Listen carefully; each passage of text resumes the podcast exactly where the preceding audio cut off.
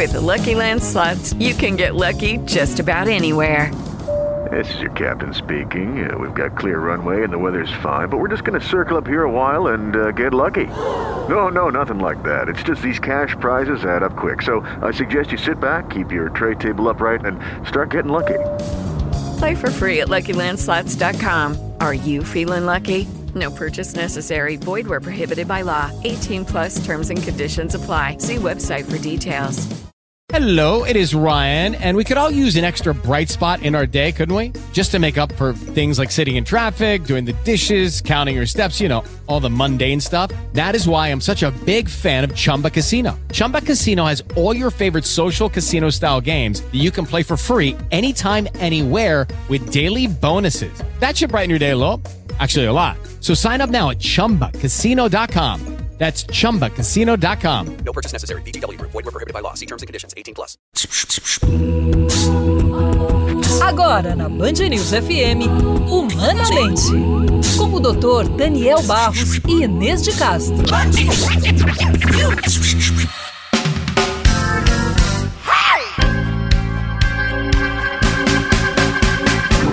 Saúde mental. Tão importante e ainda tão rodeada de preconceitos. Não aqui, não no Humanamente. O programa da Band News FM que coloca você para pensar, que é sempre comigo, Inês de Castro, com o psiquiatra Daniel Barros e que está disponível em muitos formatos, inclusive neste podcast semanal, em que, junto com os nossos convidados e especialistas, a gente vai discutir e procurar esclarecer sobre transtornos, fobias, traumas, medos, patologias que atrapalham, que incomodam e que às vezes até inviabilizam a vida da gente. Toda segunda-feira, o programa Humanamente, que foi ao ar no fim de semana na Rádio Band News FM, entra no ar aqui também como podcast para você ouvir quando, como e onde você quiser. A ideia é falar sobre as doenças mentais e colocar um ponto final no preconceito. Quando a gente conhece o mal que nos afeta, fica muito mais fácil procurar ajuda para se tratar e assim viver em paz com a nossa mente. No episódio de hoje, as mulheres que desejam engravidar, mas não conseguem. O sonho do filho existe, mas parece cada vez mais intangível. Mês após mês, a mulher se frustra ao perceber que ainda não deu, que ela ainda não conseguiu engravidar. Essa frustração e a impotência ela vai levando ao longo da sua vida, que cada dia parece mais difícil de tocar adiante. Como faz para lidar com essa angústia de querer, mas não conseguir se tornar mãe? Parece que é um sonho que vai ganhando corpo, vai virando realidade. Essa enorme frustração vira o foco da vida dessas mulheres. Vamos falar sobre as frustrações e até os transtornos psiquiátricos vividos por mulheres que tentam engravidar, mas não conseguem. Está começando Humanamente, o programa de auditório da Band News FM que coloca você para pensar, que é sempre comigo, Inês de Castro, com o Dr. Daniel Barros, com a nossa plateia, um programa gravado aqui no auditório do Instituto de Psiquiatria do HC da USP, é a nossa parceria Band News FM IPQ. Daniel, a frustração dessa mulher que não consegue engravidar, ela não consegue ser mãe, né? E isso é um transtorno tão, tão grande que não raro, como eu estava dizendo, vira o assunto único da vida dessa mulher. Qualquer coisa que ela vai falar, vem a história da gravidez na frente da gravidez que ela não consegue, né? O resultado positivo que nunca aparece na vida dela, né? É muito interessante que quando a gente tem um, um problema ou um desejo, uma meta que é muito carregada de afeto, então que a gente tem muito, muita energia emocional envolvida naquela meta, parece que ela é o único problema que existe. Né? Então é o sujeito que quer passar no vestibular, parece que se ele passar no vestibular, está tudo resolvido. É o sujeito que quer casar e, e, só pensa em casar e parece que se, quando casar, então está tudo resolvido. E isso fica potencializado com a questão da maternidade, né? porque é um, um a maternidade é um estatuto assim social muito valorizado, então eh, as pessoas que não conseguem começam muitas vezes a ficar cada vez mais se cobrando, cada vez mais frustradas, e essa, essa meta domina a, a, o cenário, de fato. E aí fica com a sensação de que quando engravidar, aí sim vai estar tudo resolvido. O que traz dois problemas. Primeiro, que às vezes a pessoa não consegue de fato, e aí fica com a sensação então de que nunca vai resolver aquele problema. E o segundo, que é quando consegue. Porque aí consegue e vê todos os desafios que tem depois de engravidar e ter filho, etc. E não raro, casais até se separam depois de uma luta muito grande para engravidar. Então a gente tem que ter é, é uma, um cuidado muito, muito sutil aí no ajuste das nossas expectativas. Exatamente, o tema é sutil, demanda uma delicadeza no trato. Quem vai ajudar hoje aqui a gente no Humanamente, a nossa convidada, a doutora Liliana Seger, que ela é psicóloga clínica do programa de transtorno do impulso, que trabalha também com infertilidade e é autora do livro Cadê você, bebê? Doutora, não sabia, sabia que você tem um trabalho maravilhoso com pacientes que lidam com a raiva, esse transtorno do impulso tão difícil de lidar às vezes, mas não conhecia esse seu trabalho com as mulheres que querem engravidar. E queria que você começasse o programa de hoje falando exatamente desse livro Cadê Você, Bebê? que é um livro com depoimentos reais. Você entrevistou mulheres que contam as suas histórias e elas aparecem aqui no livro. É, bom, obrigado pelo convite. Estou muito feliz aqui de estar falando sobre reprodução humana. É, na verdade, eu sou muito mais conhecida pelo meu trabalho na raiva, mas a reprodução humana está presente na minha vida desde muitos anos. O meu doutorado, na época, que eu defendi em 2000, foi o primeiro doutorado em reprodução assistida e estresse e ansiedade relacionada a esses pacientes comecei a ver e a estudar que os pacientes muitas vezes tinham uma dificuldade enorme de engravidar em função da ansiedade e do estresse gerado pela dificuldade, que é uma coisa diferente do que se falava, que muitas vezes as mulheres não engravidavam porque elas tinham questões psicológicas que as impediam de aceitar ou engravidar. E eu mostrei que, na verdade, o estresse e a ansiedade vinha depois, vinha depois da dificuldade. Elas ficavam tão estressadas que aí sim isso impedia essa reprodução e comecei a estudar reprodução assistida. Na época, depois do doutorado, eu fiz um livro para profissionais, que é aquele outro, que é reprodução humana é, para psicólogos e médicos, e fiquei sentindo que as pessoas, as mulheres me pediam muito, elas sentiam uma solidão muito grande, principalmente naquela época não existiam os grupos de WhatsApp que existem hoje onde é muito legal porque elas conversam, elas contam as histórias e não necessariamente elas precisam se expor. Porque imagino que a mulher quando vive esse momento tão particular para ela, né, se sente muito isolada Isso. no seu drama uhum. e essa a possibilidade de dividir com outras mulheres que estão passando exatamente pelo mesmo percalço é, deve dar um, trazer um certo alívio para essa pessoa. Imenso, é maravilhoso. Veja a diferença. Quando eu comecei esse trabalho, a gente fazia grupos com mulheres e na sala de espera, a gente chamava isso de grupo de sala de espera, a gente via uh, muitas vezes os maridos com um jornal assim na, na, na cara, se escondendo, revista, um olhando para o outro. E aí, quando nós fizemos os grupos, uh, a gente viu que as pessoas começavam a falar muito mais sobre si.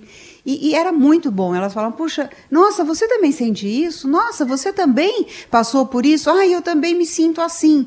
Então, isso foi muito bacana. E a ideia desse livro foi falar dos depoimentos dessas pacientes todas que eu atendi nesses anos todos, categorizado em partes para quê? Para que elas não se sintam tão sozinhas e percebam que são denominadores comuns. É muito interessante quando a gente está passando por uma situação de estresse ou de ansiedade, a gente acha que é só com a gente que aquilo está acontecendo. E, e, então, até em cima do que o Daniel falou, que a gente tem muito foco, as mulheres que não estão conseguindo engravidar, por exemplo, elas saem ao shopping, vão para lá, falam: meu Deus, ela só vem barriga. Todo mundo é fértil, menos eu. Só eu não, é só carrinho de bebê que passa no meu pé. E, e, e é o, o, contrário também é verdadeiro. Se você, por exemplo, não desceu a menstruação porque você está com medo de estar tá grávida e não pode estar grávida, você olha, você vê uma grávida e fala: ah, meu Deus, olha lá, o sinal de Deus, eu estou grávida, olha lá. Eu sabia que isso ia acontecer. Aí vem a outra e fala: ai, meu Deus do céu, eu sabia. Aí vem a outra e fala: ai, o bebê, o bebê. Ai, eu devo estar grávida, tá vendo? São sinais. A gente capta esses sinais mesmo, é de, isso aí. De quando que é essa pesquisa? De quando que é o, o mestrado e esse livro? 1990. 19... Não, o livro é mais novo. Tá, mas o mestrado. Com... O meu doutorado do... foi em 2000. Em 2000. 2000. Quer dizer, é, não, eu estou perguntando porque é interessante a gente ver que a gente está em 2019 é, e hoje parece que tem, com o barateamento das tecnologias, enfim, com outras questões sociais que favorecem a, as fertilizações, etc., é, você vê essa questão tão é, pululando aí na sociedade, né? Tanta gente falando disso, tanta gente enfrentando isso, mas puxa, é uma questão que já não é de agora, né? Pelo menos 20 anos a gente está vendo as pessoas ficarem estressadas, desgastadas emocionalmente. Agora, você falou que na sua pesquisa você via, né, que as pessoas achavam que a culpa era da mulher. Uhum. Essa mulher aí não tem cabeça para engravidar, uhum. alguma coisa assim. Não é também uma, um reflexo mais um de uma sociedade machista que culpa a mulher, que a culpa é dela. Você, percebeu isso na, na, pesquisa, não? É, tanto é, Daniel, que é tão interessante que o procedimento na mulher ele é extremamente invasivo, né? Os exames, etc. Para o homem é um espermograma. Ele vai lá, entra na salinha, se masturba e colhe o sêmen, né, para avaliar. E os homens não, eu não vou. O problema deve estar com você.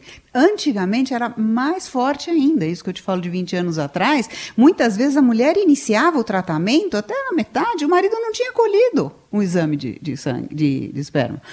E, e aí Hoje não, hoje já faz parte, né, graças a Deus, do protocolo. A mulher chega, não consegue engravidar, vamos fazer toda essa avaliação. E tem uma outra questão também que é muito importante em função que veio piorando também nos dias de hoje, a mulher tem deixado para ter filhos depois dos 35 anos. Então eu preciso me estabilizar, eu preciso arrumar um emprego, eu preciso é, casar, eu preciso. Né? E quando vê, gente, os nossos óvulos nascem conosco e, e vão morrendo ao longo do tempo. O os ajuste do relógio também. A cada 40, não... 24, 48 horas tem novos. Não está né? Favorecendo muito a gente, não. o estilo de vida que a gente optou por ter. Agora, doutora, que impactos essa frustração da gravidez que não acontece? A ponto de causar um transtorno na vida da mulher, estou falando de transtorno mental. Quais são esses transtornos e que volume pode ter essa frustração para essa mulher? Veja, primeiro, o desejo é, que vem vindo de ter um filho, não consegue, é, tenta, né? É o que a gente fala, faz aquelas tentativas caseiras, né? Tenta, vai, menstrua no outro mês. É um processo longo, não é que você tenta dois, três dias e aí resolveu, ou cinco dias, o seu tentar depois de 30 é melhor. Não, eu tenho que sempre esperar o mês seguinte para ver se engravidou, se não engravidou. Então, eu sempre digo que, inclusive na reprodução humana, é um processo de engravidamento. O que, que isso vai trazendo para as mulheres, né? E muitas vezes para os homens. A gente às vezes também fala, do, deixa de falar dos homens e é muito importante. Eu vou falar primeiro delas, depois deles. As mulheres, por exemplo, elas começam a se sentir menos mulheres, que não vão conseguir ter uma família, acham que vão ficar desinteressantes, que não vão conseguir deixar um legado. Uma série de coisas faz uma mulher desejar tanto um filho, né? Eu sou suspeita porque eu sou uma mãe galinha, né? Adoro as crianças. Então, assim, é, qual é, é as, quais situações são mais comuns? Primeiro, o que acaba acontecendo? A relação do casal pode começar a se desgastar, então a gente vê tantos casais que ficam mais unidos nas tentativas de reprodução, e isso que o Daniel falou é muito importante, às vezes eles estão mais unidos durante todo o processo, depois que eles têm o filho, eles se separam. Ou, é, às vezes, eles se separam antes, que não aguentam a pressão. E uma outra coisa, gente, que talvez seja falado em algum outro momento, a relação sexual do casal vai embora. Por quê? Porque eles não têm mais relação sexual, eles não transam mais. Eles Deixa eu fazer uma engravidar. parte nesse, nessa questão. Porque vira uma coisa mecânica. A gente conhece um monte de mulher que marca a hora para transar, para fazer sexo. E isso tira qualquer impacto de sedução, de romance ou de do que quer que esteja embutido na intenção da proximidade sexual. É, qual é a, a, conotação? Porque aí é uma coisa diferente, né? Uma coisa é querer engravidar, outra coisa é a vida sexual, e essas coisas vão se misturando. É, dizem que para acabar com o prazer basta transformar ele em obrigação, né? você, você, eu ah, vou tomar um sorvete. Isso, ó, você tem que tomar um sorvete. Eu, ah, pô, virou ordem, já não quero mais, né? Então isso acontece na vida íntima do casal, né? Acontece porque eu sempre brinco e falo, aí eles não estão mais tendo uma relação sexual, eles estão, é, eu brinco, copulando para ter um filho, né? Então vamos lá, vai, pelo amor de Deus, o homem tem que pensar em qualquer coisa para ver se ele consegue uma ereção, né? E a mulher fala, vai, vai logo, vai logo, vai logo, vai, acaba com isso, pelo amor de Deus, rápido, né? E aí eu brinco, eu falo que quando o casal começa a olhar para o teto, aí a mulher fala, precisa trocar a cortina, trocar a lâmpada, precisa pintar, meu Deus, a parede, precisa levar, porque ele não está mais ali, né, na relação. Eles estão em qualquer outro lugar. Sabe que eu sempre, eu, eu sempre conto essa história, eu acho interessante, que quando eu era moleque, eu ouvia a maior comemoração no, no, nos noticiários, assim, no jornal, quando um, no zoológico, conseguia que se reproduzisse em cativeiro determinado casal de bichos, né? E o moleque falava assim, mas eu aprendi na escola, é só o pipinho na pipinha que reproduz. Qual, qual que é? Por que comemora assim que reproduziu em cativeiro? Até que você entende que assim. Uh, é muito estressante, né? O cativeiro, o cativeiro, a, a, aquela situação de estresse, ela inibe o comportamento reprodutivo. A palavra já diz tudo, né, Daniel? É cativeiro, cativeiro. exato. E, e uh, ou seja, e tem sentido é, evolutivo que numa situação de estresse, de perigo, de ameaça ruim, você não pode, não, não coloque mais um ali, né? É perigoso e tal. É, é um pouco isso que acontece quando entra nesse círculo de é, pressão, é obrigado, etc. Aquilo vira um cativeiro, vira uma pressão e as pessoas realmente não conseguem se reproduzir, né, Liliana? Não conseguem e assim, aí a gente começa a ver a mulher com anorgasmia, o homem com ejaculação precoce ou com impotência, né? E assim, a ausência de desejo, que é uma coisa que vem acontecendo demais nos relacionamentos, né? Doutora Liliana, fala um pouquinho sobre o homem. Porque a pressão recai muitas vezes e a resposta a, a, essa expectativa é da mulher, ela se sente cobrada, muitas vezes se sente culpada por não conseguir engravidar. Qual o papel do homem nesse cenário todo? O que, que esse cara vive ou vivencia na frustração da gravidez que não acontece? É, o papel do homem vem mudando nesses anos todos, né? É, Antigamente, talvez alguns ainda hoje se sintam muito no lugar do provedor, naquele que tem que uh, segurar a onda, naquele que tem que ser o forte da relação. O que a gente percebe nesses casais de tentativas de reprodução humana, a gente fala dos tentantes, é que o homem ele se mostra forte.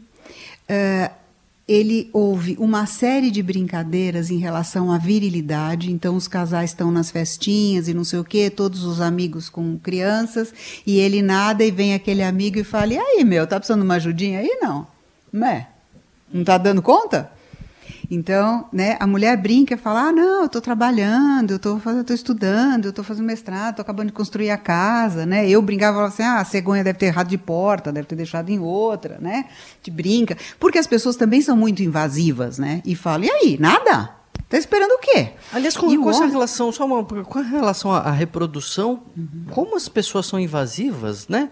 Você não chega na rua e põe a mão na barriga de uma é. desconhecida. É. Agora você está grávida, vai pôr a mão, ai que bonitinho, está grávida, já põe a mão. Assim. As pessoas têm uma liberdade com esse assunto que é interessante, tem, né? Tem. Os limites estão cada vez menores, né? Numa série de situações.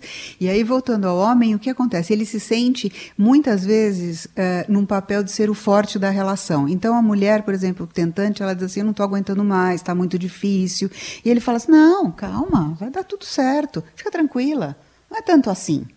Não é que ele não sente, isso a gente viu nos grupos, era muito interessante. Quando eu, falava para eles, você tem o direito de mostrar que você está triste, você te, deve mostrar que você está triste. Ele fala assim: não, se eu falar para ela que eu estou mal, é a sensação que alguém tem que deixar o barquinho em pé. Se eu falar que eu estou mal, o barquinho cai. Eu falei: não, muito pelo contrário, porque a mulher começa a se sentir extremamente colocada de lado, do tipo: não, tá tudo bem. Imagina, você está super chateado fala, Daniel, estou tão triste. Fala, Liana, calma, isso aí passa logo, fica tranquila.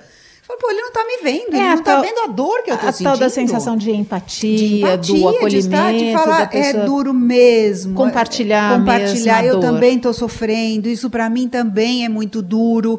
Quando a mulher ouve isso do parceiro, ela fala assim, ah, que delícia. Só que não é que o homem não sente isso, a gente viu nesse estudo. Ele não fala, porque ele fala, bom, se eu falar, ela já está tão fragilizada, se eu falar que eu estou fragilizada, desanda tudo. Então ele mostra que não, que está tudo bem. Mas ele sente. E no homem tem toda essa questão associada à virilidade. Você não está dando conta, você não é forte, você não é o macho. Esse mês não deu, mês que vem, quem sabe, né? Mas no mês que vem também não deu, nem no outro, o bebê não vem. Há mulheres que insistem em tratamentos de inseminação artificial que são caros e que causam desgaste para ela, para o marido, para o casal, para a família. Às vezes desgasta mais ainda, né? Os amigos, toda aquela rede social em que aquele casal está inserido. A gente está falando hoje sobre como lidar com a angústia e as frustrações quando a mulher deseja ter filho e não consegue. Esse é o tema aqui no Humanamente, o programa de auditório da Band News FM que coloca você para pensar. Que é sempre comigo, Inês de Castro, com o psiquiatra Daniel Barros, nossa plateia, e hoje também a nossa convidada, a doutora Liliana Seger, que é psicóloga clínica do programa de transtorno do impulso do IPQ. Ela também trabalha com infertilidade e é autora do livro Cadê você, bebê? O instinto materno. Se consolidou a ideia de que toda mulher tem instinto maternal, o que não é verdade. Hoje em dia as mulheres têm mais coragem, mais peito para admitir, não quero ter filho, ponto final. E tá tudo certo, né? É muito importante, né? Porque, de fato, eu acho que instinto materno uh, algumas pessoas têm, algumas têm mais aflorado do que outras, e muitas mulheres, gente, têm o desejo e o direito de não querer ter filhos. Só que quando elas colocam isso, elas são vistas, inclusive, da mesma forma daquelas que não têm. É, do tipo incompletas, deve ter alguma coisa de muito errado com você, você não deve ser uma boa pessoa, é, né? Ou está falando que não quer, é porque não pode, porque se pudesse teria. Mas hum. corrija se eu estiver errado, mas tem uma pressão social tão grande em torno de ser mãe, de ter filho, que eu acho que deve ter pessoas que nem pensam que elas não são obrigadas né? Que nem cai ficha. Eu conto outra história também pessoal que ilustra bem isso, que é que eu não ligo para futebol. Eu não ligo, para mim tanto faz, tanto fez, não ligo. Mas era todo mundo em volta, os meus amigos e tal, gostava qual o seu time, qual o seu time, que eu só quando fiquei adulto tive filho que me caiu fez que eu não ligava, eu achava que eu ligava, né? Porque eu tinha que ligar e, e nunca contemplei a possibilidade de não dar importância para aquilo. Isso não acontece com as mulheres, assim, elas eh, elas não ligam, não querem, não se importam, mas acham que é importante. E tem frases célebres, Daniel, que a gente, depois que, que tem uma relação mais estável, e as pessoas têm aquela expectativa para a gente, né? A expectativa não é nossa, mas que a pessoa fala assim: bom, e agora? Quando é que a família vai crescer? Ah, mas se você não tiver filho, ah, não vai, você não vai conhecer a felicidade. Ah, a família não vai ser completa se você não tiver um filho. Pois é, não, e eu penso assim, quantas, eu não sei se você encontrou essas mulheres na sua pesquisa, Liliana, mulheres que na verdade não queriam, essencialmente não queriam, não, não era o plano delas, mas estavam sofrendo, querendo uma coisa que não era um desejo delas mesmas. É, na verdade, na minha pesquisa eu não encontrei essas que não queriam, porque todas as que eu entrevistei, elas estavam em processo de reprodução humana. Mas é muito interessante porque muitas, muitas não, mas algumas delas estavam lá porque elas eram religiosas e a religião obrigava a ter filhos. E logo depois que nasceram essas crianças que conseguiram, eu me lembro que uma falou para a sogra, falou: "Pronto, era isso que você queria? Tá aqui. Tá aqui." Né? Quer dizer, e pô, me deixa em paz, pelo amor de Deus. Então, eu acho que essa questão do instinto realmente é muito forte, a questão social é muito forte, e graças a Deus isso tem mudado, as mulheres têm se posicionado muito mais firmemente, do tipo, eu não quero, eu não quero ter filhos, né? E a questão da adoção é uma outra questão muito importante. Vamos falar Fala. da adoção daqui a pouquinho. Tá. Eu quero antes falar sobre o desgaste provocado nesse processo da, das tentativas da inseminação artificial, que às vezes não dão certo, é um processo caro, às vezes a pessoa paga uma clínica de reprodução. Que tipo de transtorno mental aí pode ser gerado a partir desse processo que é tão desgastante? Porque é só para o ouvinte que não sabe, né, é um processo longo, doloroso, que mexe com a cabeça da pessoa, porque toma injeção de hormônio para estimular óvulo, para o óvulo pular, para sacar o óvulo, para depois inseminar, para ver se né, vai ou se não vai. Então é, é super desgastante física e emocionalmente, né, Deixa eu contar assim rapidamente. A gente tem mais ou menos três tipos de tratamentos, que é a inseminação, onde se capta o espermatozoide e se coloca na mulher com uma pipeta, tranquilo, em consultório. A chance é muito menor. A gente tem a FIV, que é a fertilização in vitro, e a gente gente tem o ICSI, que é a injeção intracitoplasmática de espermatozoides, ou seja, a gente faz a captação dos óvulos, toma os hormônios, faz a captação dos óvulos em laboratório, aí eles são fecundados, o ICSI você coloca o espermatozoide com a pipeta dentro do óvulo, então é muito maior a chance, porque isso permite com que homens que tenham problemas de, de, de espermatogênese, é, com um único espermatozoide, não preciso esperar que ele fecunde sozinho o óvulo, eu coloco ele dentro do óvulo. E aí você coloca, é, depois de três a cinco dias, esse óvulo na pessoa. muito por cima. Isso tem tudo explicado no livro também de forma bem clara. Uh, o que, que acontece? É um, é, é um tratamento, que nem o Daniel falou, de hormônios. Isso é uma, é uma questão muito importante. Muitas vezes, gente, uma série de mulheres tomam hormônios e o desejo é tão grande que elas não têm nenhum efeito colateral. E tem pessoas que dizem: ai meu Deus, você vai tomar hormônio, você vai ficar nervosa, você vai ficar gorda, você vai inchar, vai ser horrível, não sei o quê. Gente, é um desejo. E se a medicina pode ajudar, a gente tem que ir atrás desse desejo. E, e, e às vezes é um desserviço a gente falar que a mulher fica mal, porque muitas não ficam. Não ficam, ficam muito bem. Agora, eu estou dizendo fisicamente, tá? Elas ficam bem. Agora, emocionalmente, a carga é muito grande, porque eu digo que a, é a frase que eu uso, um engravidamento. Então, assim, primeiro eu começo a tomar, eu começo a estimular, eu vou fazendo ultrassons para ver se os óvulos estão crescendo. Ah, estão crescendo. Então já, oxa, consegui. Aí eu vou captar os óvulos. Quanto tinham? Tinham 10. Ai, que bom, eu tinha 10, que estavam bons. Aí, novo, nova fase, vai fertilizar. Ah, fertilizar fertilizar. Fertilizaram quantos? Isso está passando o mês. Ah, fertilizaram quatro. Ai, meu Deus, quantos eu coloco? Antigamente a gente colocava dois, três, quatro. Hoje não, máximo dois, né? Uh, e não se coloca só um em função do preço mesmo. Custa em média Só pelo seu relato, doutora, estou é. sentindo assim, uma ansiedade. A ansiedade é total, permanente. Inês, é enorme, é permanente o tempo todo. Ah, então, ai, nossa, consegui. É cada ultrassom, é cada dia que eu saio do trabalho, eu vou lá, eu tenho que fazer ultrassom no dia certo. A vida passa a ser isso. E aí vai lá, coloca. Ah, bom, quantos fertilizaram? Ah, fertilizaram quatro. Ah, meu Deus, quantos que eu vou colocar? Ah, então eu vou colocar um, dois, congela dois. Tá, coloca um um ou dois, muito bem, coloquei. Ai, meu Deus, eu estou grávida. Não, eu não estou, espera, não sei se vai dar certo.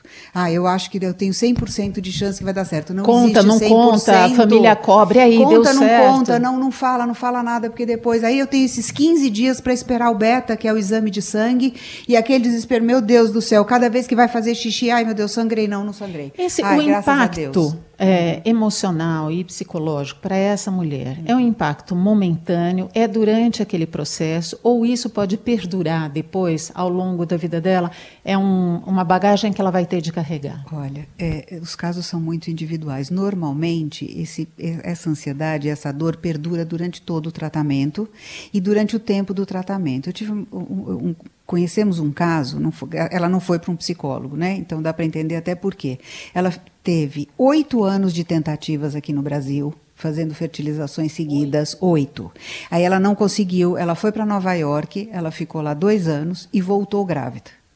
Quando ela estava com quatro meses, ela voltou no serviço, quatro, cinco meses, ela estava grávida, chegou para o chefe do serviço, que ela tinha passado oito anos antes, e falou: Doutor, eu vim aqui para ver se consigo tirar, que eu não estou pronta para ser mãe. Então, assim, é um caso que você fala, gente, ela ficou 10 anos tentando, você imagina onde foi. Então, uma coisa que a gente fala é qual é o momento de parar? Veja por que, que essas pessoas precisam tanto de uma uh, psicoterapia focada nessas questões. Toda mulher é que, que, passa para, por esse né? processo de fertilização uhum. é, artificial, ela deve fazer um acompanhamento ah, deve, psicológico? Deve. Infelizmente, isso eu posso dizer de cadeira, muitas clínicas de fertilização, né, uh, elas têm um psicólogo, mas o médico não encaminha. Quando é que o médico, sabe quando o médico encaminha? Naquela paciente que já teve três, quatro tentativas erradas, que não para de chorar e está muito desestruturada, e ela vai. E o nosso trabalho tem que ser anterior.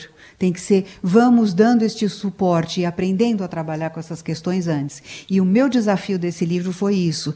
Eu, eu recebo coisas, por exemplo, da Bahia, do sertão, de pessoas que não têm acesso a uma psicoterapia, que estão tentando engravidar, desesperadas, puxa, só eu que não tenho filho, só eu que estou passando por isso. E quando elas leem, elas me mandam cartas, cartas ainda eu recebo, e-mails, é muito legal, falando, ai, doutora, você foi a minha terapeuta de cabeceira. E isso, para mim, é, é a minha alegria, quer dizer, poder, através de um livro, uh, chegar em pessoas que não teriam acesso a, a essa divisão de, de emoções. De e falar, poxa, não sou só eu. Sem querer dar spoiler do fim do livro, Liana, é, no final das o livro termina na, na, gestação que deu certo, então, enfim, está grávida, ou fala um pouco do que é ser pai, ser mãe? Porque a gente fica todo mundo feliz, ai, vai, vai dar certo, vai dar, aí engravida, aí nasce, aí todo mundo feliz, e aí termina o filme. E ninguém fala o que é ser pai e ser mãe também, que é muita alegria e muito trabalho, muita, né, muita felicidade e muito estresse também. E às vezes pode gerar uma frustração, né? Porque a pessoa falou assim: nossa, investi tanto, se eu soubesse que ia dar esse trabalho, eu não sei se eu teria passado tudo que eu passei, né?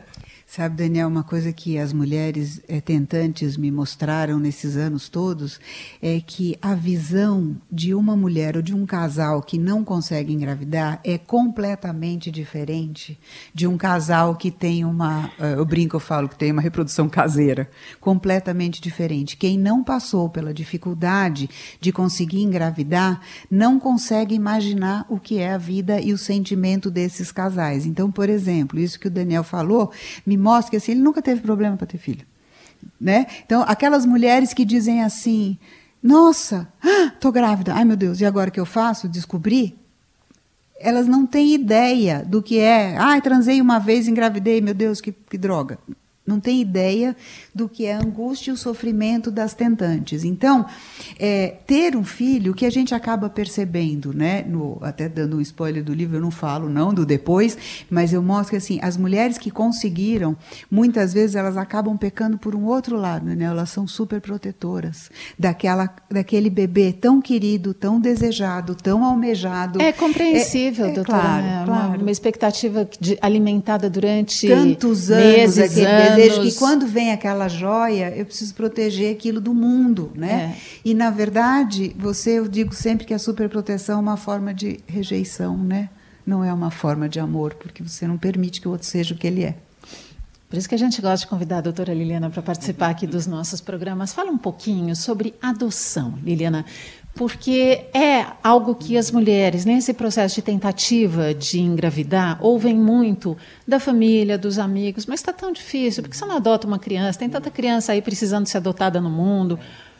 Como é que isso se processa no, na, no aspecto mental, Mental. dessa pessoa? Eu acho tão importante isso. Gente, eu sempre digo o seguinte: eh, quando um médico ou um amigo diz por que, que você não adota, é a mesma coisa, eh, tirando as. Já já eu explico por que, que eu digo isso. Quando a mulher não está conseguindo engravidar e vai ao médico, ele fala assim: compra um cachorrinho, vai viajar. Gente, adoção é uma coisa muito séria. Não é um vale empada, não é um vale brinde. Não é. Adota, porque depois aí você tem o seu. Gente, isso é, é, é um absurdo, porque o- quando você adota uma criança, a única diferença é que esse filho não nasceu da barriga, ele nasceu do coração. Eu sempre digo isso. Então, adotar um filho é ter um filho também, só que eu não vou gestá-lo. E gestar ainda é muito importante para muitas mulheres. E não somos nós que temos que dizer se isso deve ser feito ou não, para que ela se distraia com uma adoção. É muito sério um processo de adoção. Então, eu sempre eu coloco muito isso no livro. Adoção não é um brinde. Espera enquanto não vem o seu, porque adotar é ter o seu filho. É como, né? E, e tem uma coisa bem interessante que quem acompanha os processos de adoção sabe, que na verdade a adoção não é pro casal. Não- eles não são um cliente escolhendo um filho. A adoção é pelo interesse da criança. E aí você tem que ver para aquela criança se o pai, enfim, se a mãe, se preenche condições, etc. Né? As varas da infância e da juventude não estão para servir os pais que não conseguem engravidar. Estão para servir as crianças que precisam de um lar e etc. Então, esse bom encontro tem que acontecer também com muito ajuste, muita sutileza, E né? aí a gente sabe que também são questões da adoção, que seria um outro programa do que, que acontece, de como é que a gente faz esse tipo de coisa. Agora, uma coisa muito importante é assim, como é que fica este casal? E uma outra questão importante né, é, é a- a- o relacionamento que esse casal tem e como um entende a adoção, como o outro, muitas vezes um dos casais, um, um dos parceiros quer adotar, o outro não.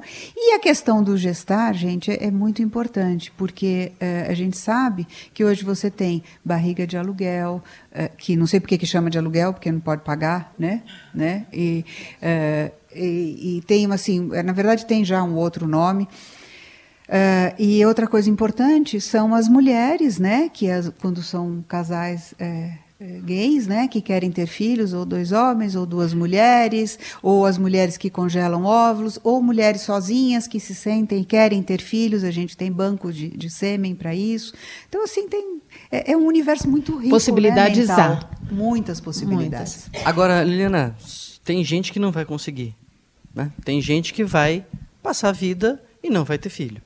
É, e, e, eu queria que você falasse um pouquinho disso, porque eu costumo dizer que o luto é um remédio amargo. Porque é amargo, mas é remédio. Né? Assim, enquanto a pessoa, vamos dizer que é uma pessoa que não vai conseguir. A gente, o futuro já está marcado, ela não vai conseguir, ela vai estar lá com 60 anos, 70 anos, não vai ter tido filho. É, enquanto não cair a ficha para ela que ela não vai conseguir, ela vai ficar tentando, vai ficar angustiada. Depois de um certo momento, ela já não vai mais conseguir mesmo, é, já é impossível, medicamente impossível. E ela, se ela não fizer esse luto de realmente isso não aconteceu, eu preciso ver essa página, ela pode ficar angustiada até os 80 anos, né? Normalmente não fazem né, o luto e ficam, né? Fala, olha, se eu tivesse tido filho, se eu tivesse podido, etc, etc. E essa coisa do tentar é, é, também é um outro aspecto bastante controverso, né? Hoje a gente tem mulheres com 50 anos fazendo fertilização, gente. E vão, quando elas tiverem 60, a criança tem 10. Então, assim, tem uma série de coisas que a gente também tem que ponderar. Eu sei que a gente é, é, é, ainda é mais jovem, eu já tenho essa idade, né? Já tenho 60 anos e, e me sinto jovem, tenho muita coisa para dar, mas eu não sei como é que eu seria com uma criança de 10 anos hoje ou de 5 anos. Então, assim, a gente tem que pensar muito nisso, até pelo futuro dessa criança e o quanto nós hoje, você falou do luto, é interessante, porque esses lutos vão sendo. É, contemplados pela medicina. Então, assim, não tem óvulo, faz óvulo doação. Não tem esperma, faz esperma doação. Não tem parceiro, faz com outro. Então, a gente não vai tendo lutos, a gente vai tendo tamponamentos destas dores. Então, trata-se de, um de identificar o um momento de parar. Tem um momento que tem que parar. E veja por que é tão importante discutir essas questões com um profissional habilitado. E por que, que eu falo profissional habilitado? Porque muitas vezes as pessoas chegam a um profissional e falam, estou fazendo reprodução humana, e falam, ah, mas eu já ouvi isso, né? De contarem isso para um paciente. Fala assim, mas se Deus não quis, para, por que, que você está tentando isso? Deus não mandou filhos para vocês, vocês não têm que ter. Quer dizer, é o outro lado de novo. Quer dizer, ou eu tento tudo é enlouquecidamente, ou então para, porque Deus não quis. Então, não vou contar para minha mãe, não vou contar para não sei quem que é religioso da família, porque vão me cobrar, os meus amigos. Então, são muitas questões que a gente tem que ir trabalhando no dia a dia. Muito bem, o tema é vasto, merece até uma segunda abordagem. É, queria agradecer a doutora Liliana Seger, que participou hoje conosco aqui no Humanamente, falando sobre as decorrências dessa, da, do processo de fertilização artificial, a gente pode dizer fertilização assistida, para essa mulher, para esse casal, para essa família. Doutora, foi um prazer, muito obrigada e até uma próxima. Obrigada. Obrigado, Daniel Liliana. Barros, meu parceiro. Lembrando que semana que vem tem mais Humanamente aqui na Band News FM.